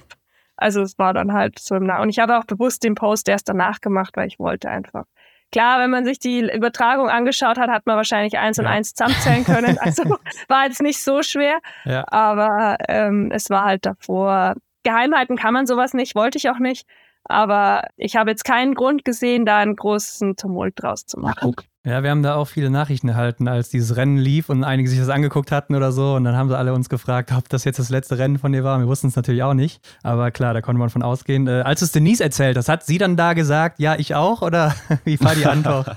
Manche Dinge weiß man einfach auch schon davor. Also okay. ähm, wir kennen uns sehr, sehr gut und ja. ähm, man ist doch auch viel miteinander unterwegs und das Ganze und ähm, dann sind einem viele Dinge schon da, davor klar. Also mir war es nicht, sie hat es mir nicht erst gesagt, als sie es in den Medien gesagt hat, sondern ich wusste es schon. Ja, das konnte ich mir denken, das konnte ich mir denken. Ähm, aber Vanessa, du hast ja echt viel erreicht in deiner Karriere, also wo viele einfach nur von träumen. Ne? Du hast einen Weltcupsieg geholt, insgesamt warst du dreimal da auf einem Einzelpodium. Äh, bei der WM hast du dreimal Gold geholt, viermal Silber und bei Olympia eben einmal Bronze. Also du nimmst echt viele Erfolge mit hier aus deiner Karriere. Aber was hat dir denn so dieser Biathlon-Sport gegeben, was man sonst vielleicht nirgendwo bekommt? Boah, das sind sehr, sehr, sehr viele Dinge. Äh, meine komplette Persönlichkeit hat es mir, denke ich, auch gegeben, weil ja. du reifst dadurch, du wirst extrem schnell erwachsen, du lernst viel über deinen Körper, du lernst sehr, sehr viel über Menschen, du lernst sehr, sehr viel auch über das Geschäft, weil es ist auch ein hartes Business und äh, in allen Bereichen. Also das, das, das ist eine harte Schule. Das ist die, das ist schon eine harte Schule. Wird sehr auf Leistung natürlich auch ähm, reduziert. Aber es heißt halt auch Leistungssport. Das ist halt einfach so. Und ja, man kann da gar keine einzelnen Dinge rauspicken, die man sagt. Aber ich bin dankbar für die Menschen, die ich kennenlernen durfte, ähm, für die Erfahrung, die ich machen durfte. Und das Einzige, wo ich so ein bisschen traurig bin, ist, dass ich dieses Feeling, glaube ich, nie mehr haben werde, wenn du das perfekte Rennen hattest. Das mhm. ist sowas, wo ich sage, oh, das, das werde ich wirklich vermissen. Also das, nach so einem perfekten Rennen ins Ziel zu kommen, diese, dieses besondere Feeling da zu haben, das ist, ist schon was Besonderes. Was wirst du so überhaupt gar nicht vermissen? An Regentagen draußen zu trainieren, nachmittags zu trainieren, Samstag, Sonntag, Feiertag, äh, wenn die Oma 90 wird, zu sagen, ich bin leider nicht mit da. Diese Strukturen in dem Sinne, die so sehr, sehr engmaschig sein müssen und sind einfach, das, das werde ich nicht vermissen. Nee. Und Adams, dieses Abmelden, das werde ich nicht Naja, kann ich mir auch gut vorstellen. Aber jetzt ja. hast du schon von, von diesem tollen Moment des perfekten Rennens gesprochen. Was würdest du denn sagen, war so dein bestes Rennen deiner Karriere? Antolz. Antolz, die äh, gewinnen der Silbermedaille, denke mhm. ich, ja. Da hat viel, viel, viel, viel bis alles zusammengepasst. Das, natürlich waren auch kleinere Rennen mit dabei. Ich, wie gesagt, ich war über euch, über, bei euch überrascht und gedacht, oh Gott, jetzt fangt ihr mit Saison 2020 an. Ich weiß überhaupt nicht mehr, was ich da gemacht habe, aber ich vergesse sowas. Mhm. Und deswegen bleiben einem natürlich auch nur solche großen Rennen in Erinnerung. Aber ich denke auch dazwischen, ich habe auch in Pyeongchang sehr, sehr gute Rennen gemacht. Ähm, das weiß ich noch im Sprint oder eben auch in der Staffel. Und ich denke auch viele Staffelrennen im Weltcup, einmal Hochfilzen, weiß ich, glaube ich, habe ich mit 18 Sekunden Vorsprung als Startläuferin übergeben oder so. Da waren auch viele perfekte Momente mit dabei. Aber natürlich, gerade WM bleibt einem halt viel mehr im Gedächtnis. Gibt es denn bei dir heute noch so ein Rennen, wo du vielleicht mal nachts aufwachst und denkst, boah, hätte ich doch hier nochmal getroffen, den einen Schuss, oder warum habe ich hier nicht gewonnen oder sowas? Also wo es vielleicht sehr knapp war? Ah, da muss ich immer an Arndt zurückdenken, der sagt, ja, 30 andere stehen halt auch da und sagen, hätte ich mal den einen Schuss mehr getroffen, wo ich mir denke, nee, es ist so, wie es ist, alles gut.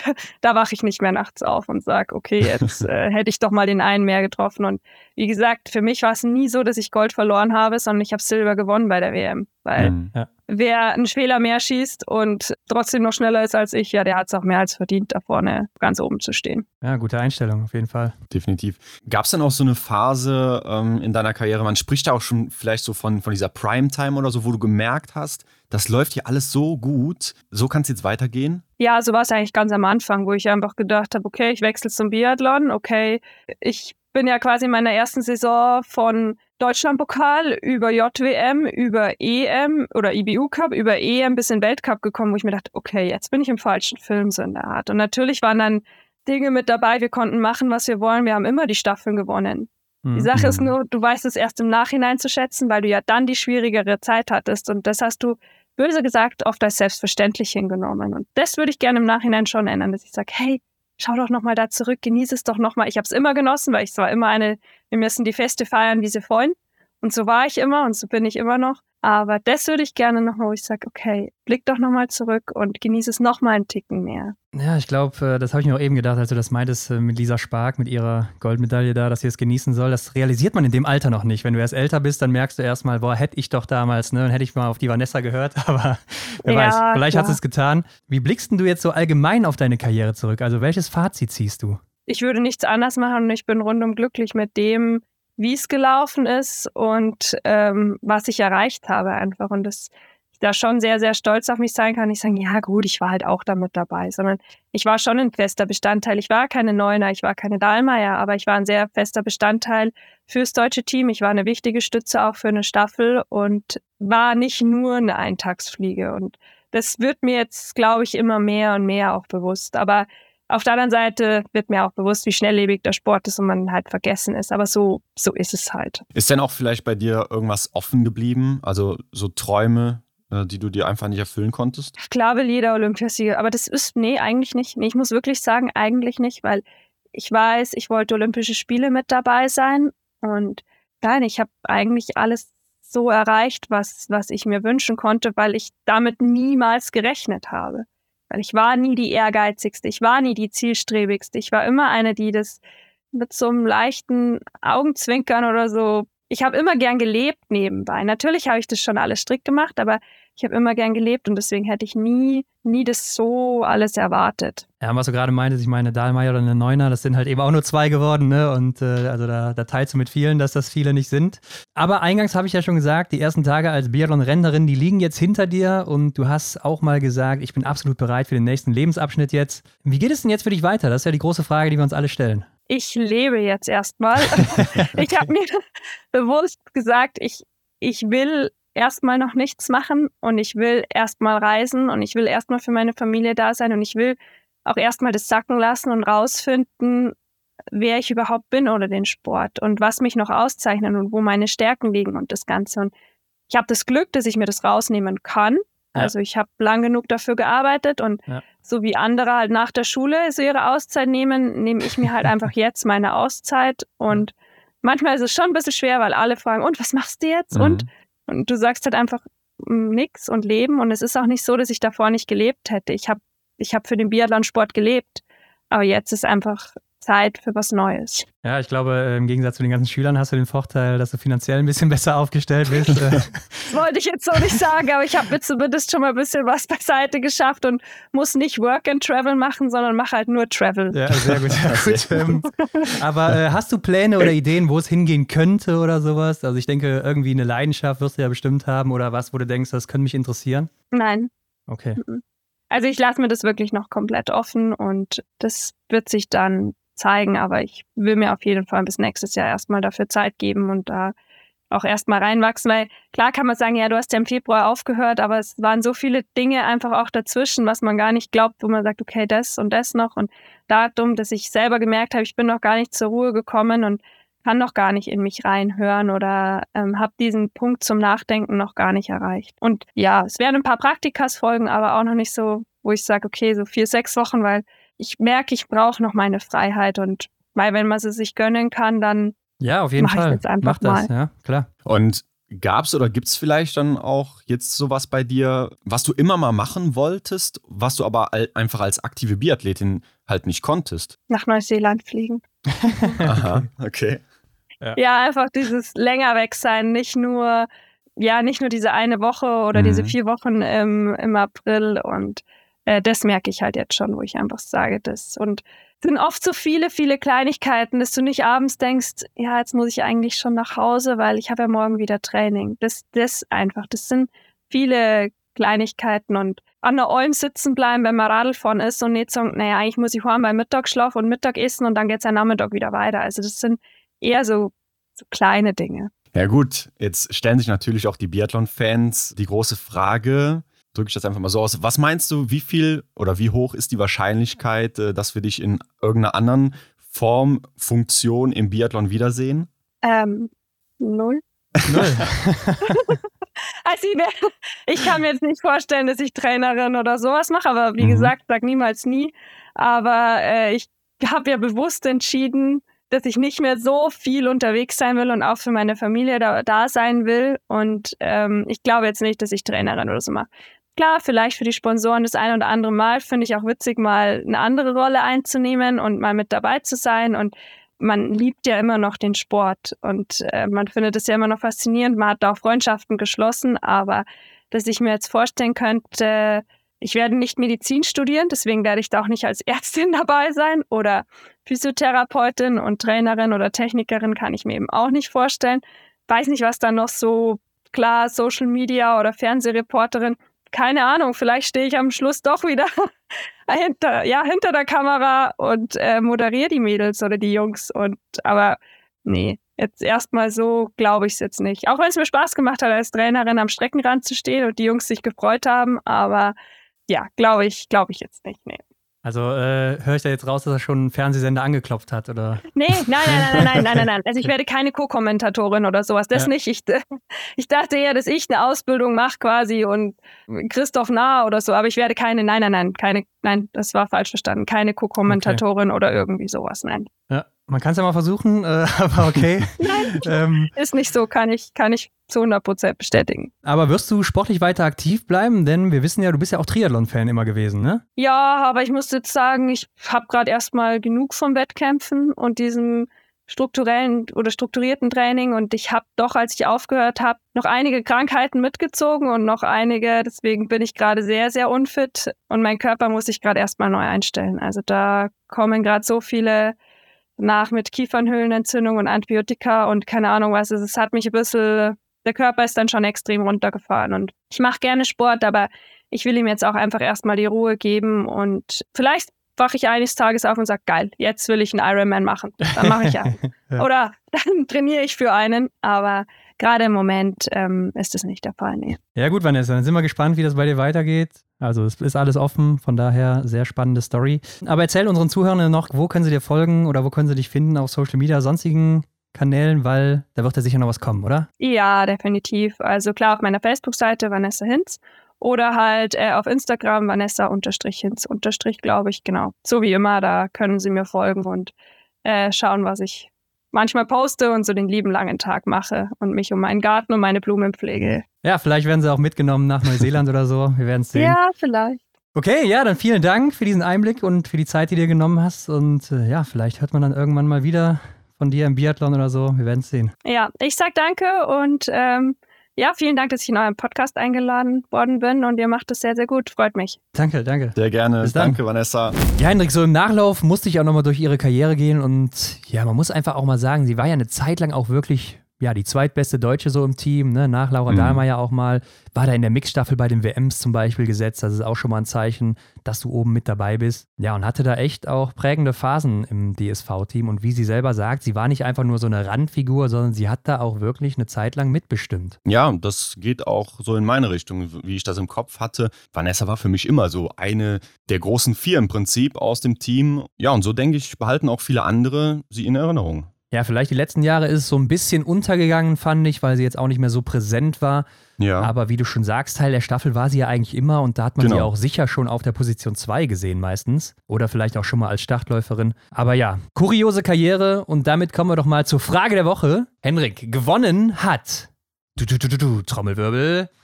Wie viel Zeit investiert ihr in eine Podcast-Folge? Also, das hat euch am meisten interessiert in der vergangenen Woche. Genau. Und damit ist ja gemeint, so, also eine Interviewfolge. Ne? Also, jetzt so im Sommer, wie viel Zeit geht da drauf? Und ich würde mal sagen, wir fangen mal mit der Vorbereitung an. Ne? Wenn es ein Gast ist, den wir schon mal bei uns zu Gast hatten, dann hören wir uns natürlich auch erstmal die alte Folge an. Ja. Doppelte Geschwindigkeit ungefähr, ne? Dann kommt man so auf ungefähr eine halbe Stunde und dann schaut man natürlich auch erstmal, was hat die Person denn in der Saison geleistet? Wie waren so die Ergebnisse? Und die tragen wir dann meistens zusammen. Ja, ich habe das auch so ein bisschen zusammengefasst jetzt in diese Skriptausarbeitung, die wir eben machen, dann genau. für den Gast, ne, wo wir unsere Fragen aufschreiben und unseren Plan, den wir so vorsehen. Ja, man will halt einfach auch nicht zweimal dasselbe erzählen, ganz klar. Richtig. Deshalb hört man sich das nochmal an und guckt, was hat man da gefragt und wo man ist man auch stehen geblieben oder was waren vielleicht auch interessante Erkenntnisse, die man da mitnehmen konnte. Rufen wir uns einfach nochmal ins Gedächtnis, die man vielleicht nochmal aufgreifen kann dann. Ja, oder welche Ansagen einfach gemacht wurden. Ne? Ja, Wenn jetzt klar. so der Justus Strelo sagt, hier, ich will nächstes Jahr da und da sein, dann hören wir uns das nochmal an und dann sprechen wir ihn natürlich auch drauf an, wenn er dann nochmal bei uns ist. Ob das so passiert ist. Ja, es hörte sich jetzt schon einem kleinen Spoiler an, aber. Ich hätte auch jeden anderen Namen nennen können. Natürlich, natürlich. Aber ja, ansonsten liest man natürlich auch nochmal Artikel oder so, Interviews, die gegeben wurden bei anderen Medien. Äh, man geht die Saison einfach nochmal durch. Äh, mhm. Äh, man guckt sich ja auch die ganzen Statistiken nochmal an. Ne? Was hat sich da getan, auch im Vergleich zur Vorsaison oder den Vorjahren? Hat man sich verbessert, verschlechtert? Äh, das sind alles so Dinge, die kommen damit rein. Und man muss ja auch dazu sagen, dadurch, dass wir ja so viel mit dem Biathlon zu tun haben, haben wir ja auch ein gewisses Vorwissen, was uns ja irgendwo auch Zeit erspart. Denn wenn man das nicht hat, da muss man sich ja erstmal richtig tief da reinarbeiten. Und das fällt bei uns natürlich so ein bisschen weg, weil wir das einfach schon im Kopf haben durch unsere Arbeit ja. und so weiter. Oder da fällt einem ein, ey, da war dann nochmal irgendwie was hier im Dezember oder im Februar oder so, da guckt man nochmal schnell nach, da weiß man das aber direkt. Und das ist vielleicht unser kleiner Bonus. Und da würde ich sagen, mit dem Skript kommt man so auf zwei, drei Stunden pro Gast, würde ich sagen. Ne? Mhm, hätte ich auch gesagt, so ungefähr zwei Stunden, bisschen mehr vielleicht. Das zur ganz normalen Vorbereitung. Ne? Ja, und wenn der Gast dann bei uns hier ist, online zugeschaltet, dann nehmen wir natürlich die Folge auf und das geht ja dann meistens auch so über den Daumen gepeilt, anderthalb Stunden, würde ich sagen. Ja, habe ich jetzt auch aufgeschrieben, anderthalb Stunden fürs Interview. Da ist dann einmal das Interview mit drin, dann natürlich, dass man vorher schon da ist auch, den Link versendet ja. oder so. Zu einer Videokonferenz ist es ja meistens oder eigentlich immer. Ja, immer. ja, es hat ja auch schon ein paar Mal nicht geklappt, ne? Also so zwei, drei Gäste hatten wir mal, wo die mhm. keine Kamera hatten oder das vielleicht auch irgendwie von der Verbindung her nicht geklappt hat oder so. Ja. Dann musste man das irgendwie als Telefonat äh, so machen. Ist dann nicht so cool, weil man die Reaktion nicht sieht, aber gab es auch schon. Aber ich würde auch sagen, anderthalb Stunden, man geht den Text auch vorher nochmal durch, den man sich aufgeschrieben hatte, ne? dass man auch alles nochmal im Kopf hat, damit man es nicht so abliest, sondern dann auch einfach so wiedergeben kann und damit es natürlich auch flüssig läuft. Und dann geht es ja in die Schnittbearbeitung, ist mehr so mein Part, ne? Ja, Richtig. ist schwierig zu sagen, kommt auch immer so ein bisschen auf die Qualität an, die dann da rauskommt. Also kein Vorwurf an der Stelle, weil der Gast hat ja einfach nicht das Equipment, was wir haben. Genau, ja. Aber da muss man halt gucken, was kann man da noch rausholen oder so, wenn das vielleicht nicht so optimal lief, wenn da der Sound einfach nicht so gut ist. Ja, und ich würde sagen, das dauert schon so, ja, die doppelte Länge der Folge mindestens, ne? Also mhm. ich würde schon sagen, so Richtung drei, vier Stunden sind das ungefähr. Man geht jetzt nochmal komplett durch, schneidet vielleicht ein paar M's weg oder so oder irgendwie so ein paar Lücken, die man auch durch die Verbindung hat, die da entstehen. Also man stellt eine Frage und die Antwort kommt erst ein, zwei Sekunden später. Das wollen wir euch da draußen nicht zumuten. Das heißt, es wird alles weggeschnitten und du, also ich gehe dann nochmal alles durch und ja. äh, schneide das dann eben weg und das muss ich natürlich dann auch nochmal gut anhören. Das heißt, du musst nachher nochmal durchgehen und alle Schnitte anhören ob da nicht irgendwie zu viel weggeschnitten wurde. Genau, also da investierst du wirklich sehr, sehr viel Zeit. Ja, und dann sind wir eigentlich noch in dem Punkt, wo wir uns gerade auch live befinden, ne? in der Nachbearbeitung, in der Fertigstellung der Folge insgesamt. Ne? Wir sprechen über die News der Woche, ihr habt es im Intro gehört. Jetzt machen wir hier noch das Nachgespräch. Wir klären die Frage der Woche oder eben äh, andere Ausblicke, die noch so vorkommen. Ja, und das Ganze wird natürlich dann auch nochmal geschnitten, weil wir sind natürlich auch nicht perfekt. Und, und dann kommt man so für diesen Termin ungefähr so auf drei Stunden, würde ich schätzen. Ja, drei, zweieinhalb habe ich jetzt mal aufgeschrieben. Mhm. Auch noch das Folgenbild und so mit rein, muss man ja auch bedenken, ne? Genau. Also Text muss dann auch noch geschrieben werden für die Folge und so weiter. Ja, und dann ist man so, also ich zumindest bei zehn, elf Stunden die Woche oder so für eine Folge jetzt, eine Interviewfolge, würde ich sagen. Ja, wie gesagt, der Schnitt macht natürlich nochmal viel aus dann am Ende. Genau. Ja, und das kann man sagen, kommt am Ende dabei rum. ja, steckt dann doch vielleicht mehr hinter, als der eine oder andere gedacht hat. Ist auf jeden Fall sehr zeitaufwendig, das Ganze. Ja, aber irgendwo ist es halt auch ein fließender Prozess. Ne? Da sind ja jetzt auch Sachen drin wie mit den News oder so, die liest man vielleicht mal über die Woche so nebenbei oder so. Stimmt. Hat man die schon so ein bisschen im Kopf. Ja, dann geht man die vorher nochmal zwei Minuten durch oder so und dann ist, also bei mir zumindest, dann ist das drin so, ne? Mm, genau, ich speichere mir die Tabs meistens auch einfach ab und dann ja.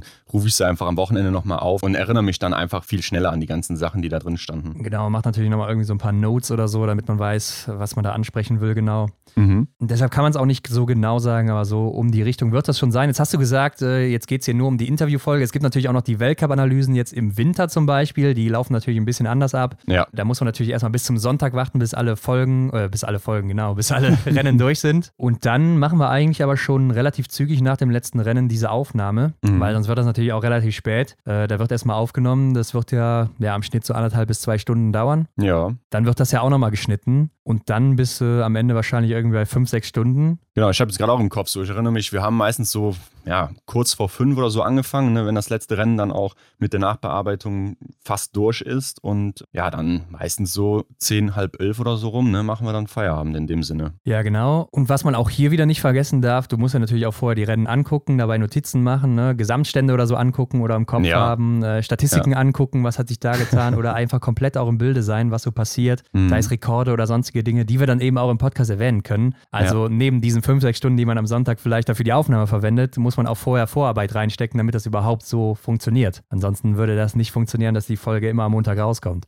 Definitiv. Also da kann man sich schon vorstellen, so was bei uns im Winter so abgeht. Ja, eigentlich so ab Dienstag bis Sonntag. Ne? Und dann hat man so mal den Montag, wo man vielleicht hier und da mal ein bisschen was anderes macht. Aber im Grunde ist dann Vollgas angesagt. Auf jeden Fall. Also da geht es richtig rund. Und dann neben den ganzen anderen Dingen, die man eben noch machen muss. Also da geht schon viel Zeit drauf, ganz logisch. Aber ja, jetzt habt ihr mal den Einblick bekommen in diese Arbeitsweise. Ja, und wenn ihr mehr Einblicke hinter die Kulissen bei uns äh, haben wollt, dann überlegt euch einfach eine Frage dazu und schreibt die in der nächsten Möglichkeit in unserer Story einfach rein und vielleicht seid ihr ja dann dabei mit der Question of the Week. Ja, und wenn heute Montag ist und ihr das anhört, dann ist die nächste Möglichkeit nämlich heute, direkt nachdem das die Folge ist online ist. Korrekt.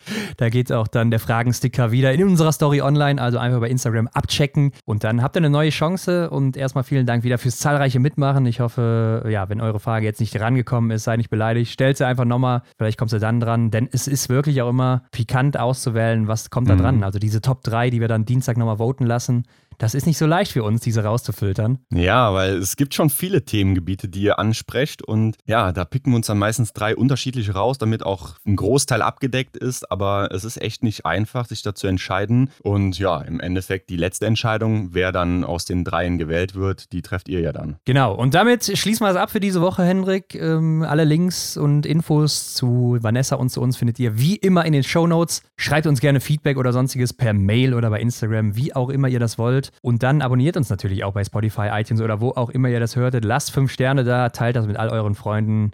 Ja, die Glocke natürlich da anklicken, ne, damit ihr keine Folge verpasst. Und dann, Hendrik, sind wir in der nächsten Woche wieder zurück mit der nächsten Gästin. Schon wieder in Deutschland. Also wir haben Deutschlandwochen bei uns jetzt hier. Ja, ist doch wunderbar hier. Das Wetter passt in Deutschland und warum nicht auch die Gäste, ne? Also freut euch auf nächste Woche. Bis dahin. Genau, macht's gut. Ciao. Ciao. Das war die Extra-Runde mit Ron und Hendrik für diese Woche. Neue Folgen gibt es jeden Montag, überall, wo es Podcasts gibt.